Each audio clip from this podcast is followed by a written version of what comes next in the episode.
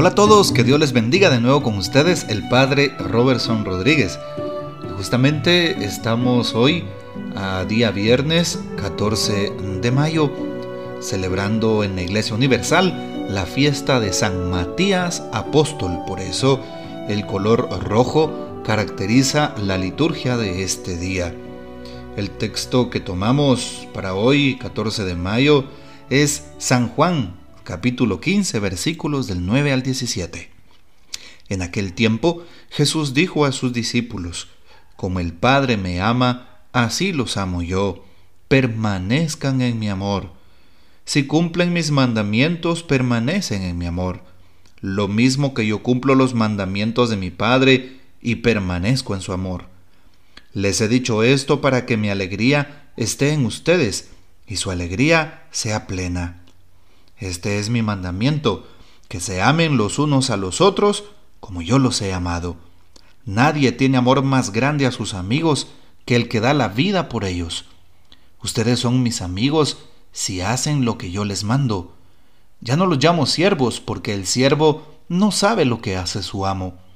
A ustedes los llamo amigos porque les he dado a conocer todo lo que le he oído a mi Padre. No son ustedes los que me han elegido. Soy yo quien los ha elegido y los he destinado para que vayan y den fruto y su fruto permanezca, de modo que el Padre les conceda cuanto le pidan en mi nombre. Esto es lo que les mando, que se amen los unos a los otros. Palabra del Señor, gloria a ti, Señor Jesús. En el contexto de esta celebración, Recordamos la historia de San Matías Apóstol, quien nos ayuda a entender la vocación de apóstoles, que todos tenemos en un sentido amplio de la palabra, por supuesto. Apóstol en el sentido estricto, pues es aquel que pertenece al grupo de los doce elegidos por Jesús para acompañarle. Son testigos de Cristo en el mundo de hoy. En sentido amplio es la definición de apóstol. No todos pertenecemos, por supuesto, al grupo o al colegio de los apóstoles de los doce, ni al grupo de sus sucesores, los obispos, no. Pero sí somos discípulos con la misma misión. Somos apóstoles en el sentido amplio de la palabra. Y nuestra misión es dar a conocer en este mundo el plan salvador de Dios y la persona de Jesús como camino, verdad y vida. No debemos de olvidar precisamente este encargo que recibimos. Todos somos evangelizadores. Algo importante que hoy Jesús menciona, como el Padre me ama, así los amo yo, permanezcan en mi amor. Jesús da un mandamiento nuevo y justamente lo hace en el contexto de la última cena. San Juan capítulo 13. Esto es lo que les mando, que se amen los unos a los otros como yo los he amado. Les doy un mandamiento nuevo, ámense los unos a los otros como yo los he amado. Los expertos en Sagradas Escrituras dicen que en el Antiguo Testamento tenemos una frase muy interesante que se nos narra desde eh, la Torá, la ley, es decir, en los primeros cinco libros de la Biblia. Ama a tu prójimo como a ti mismo.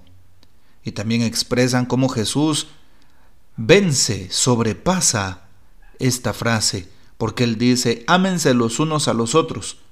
Pero, ¿cómo será eso? Como yo los he amado, es la respuesta. ¿Y cómo nos ama Jesús? Jesús nos ama con un amor auténtico, de tal manera que nos dice, recuerden San Juan 15, 16, y tanto amó Dios al mundo que entregó a su único Hijo para que el mundo se salve por él. Qué importante saber que el amor más grande de Dios es dar su propia vida. ¿Cuál es el amor de los amigos? Hoy precisamente el texto nos habla del don de la amistad. El don más preciado que tenemos, pues está en las buenas y en las malas. El amigo se supone que así es un buen amigo. Bueno, pues aquella persona que se dona a sí misma, que se sacrifica por los demás, es un auténtico amigo en las palabras de Jesús, aquel que se da sin esperar nada a cambio. Nuestra amistad tiene que ser así de sincera. Y de verdad, una amistad con Jesús que marque nuestra historia de vida podrá llevarnos a una amistad auténtica, real, transparente con los demás. Finalmente, hoy Jesús nos habla de cuál es el amor más grande, el amor que se dona, el amor que se entrega. Esto me hace pensar en tantos mártires de la iglesia que por amor han donado su vida, siguiendo el ejemplo del mismo Jesús que en la cruz se donó por los demás. Hoy tendrá sentido el texto bíblico si nos ponemos a pensar, mi vida la estaré haciendo una ofrenda por el prójimo. ¿Estaré donando un poquito de mi tiempo? ¿Cuántas personas son egocéntricas? ¿Cuántas personas piensan en su yo? Piensan en su comodidad, piensan en su ganancia, piensan en sus intereses. Muy pocas veces son personas que aman en serio. Son personas que se dan al otro. Son personas que se preocupan por los demás. Son personas que contribuyen para que tengamos una mejor sociedad. Hoy el texto nos habla de la amistad y del amor.